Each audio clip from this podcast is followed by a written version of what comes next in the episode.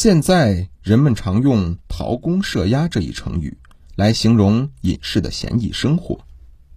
苏轼《读孟郊诗之二》有云：“陶公射鸦罢，独宿短衰舞。”那么射鸭到底是什么意思呢？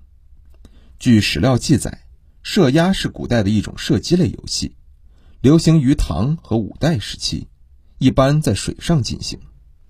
新五代史《唐记》中记载：三年春正月庚子，如东京，毁即位坛为居场。二月乙巳，聚居于新场。乙亥，设宴于王莽河。辛巳，突厥浑谢楼。渤海国王接遣使者来设宴于北郊，乙酉设押于郭伯。寅庚设宴于北郊，三月乙未寒食，忘祭于西郊，庚申至自东京。童书禁忌亦记载：三年春二月丙子，回鹘使突厥路来，壬午设鸦于板桥。具体而言，这一游戏的规则。是将木质的鸭子放在水面上漂浮，比赛者轮流用弓箭射之，重者为胜。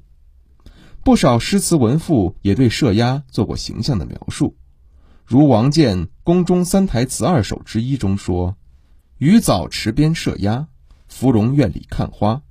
日色赭袍相似，不住红鸾扇遮。”《玉列》中说：“青山直绕凤城头。”潺水斜分入玉沟，新教内人为射鸦，常随天子愿东游。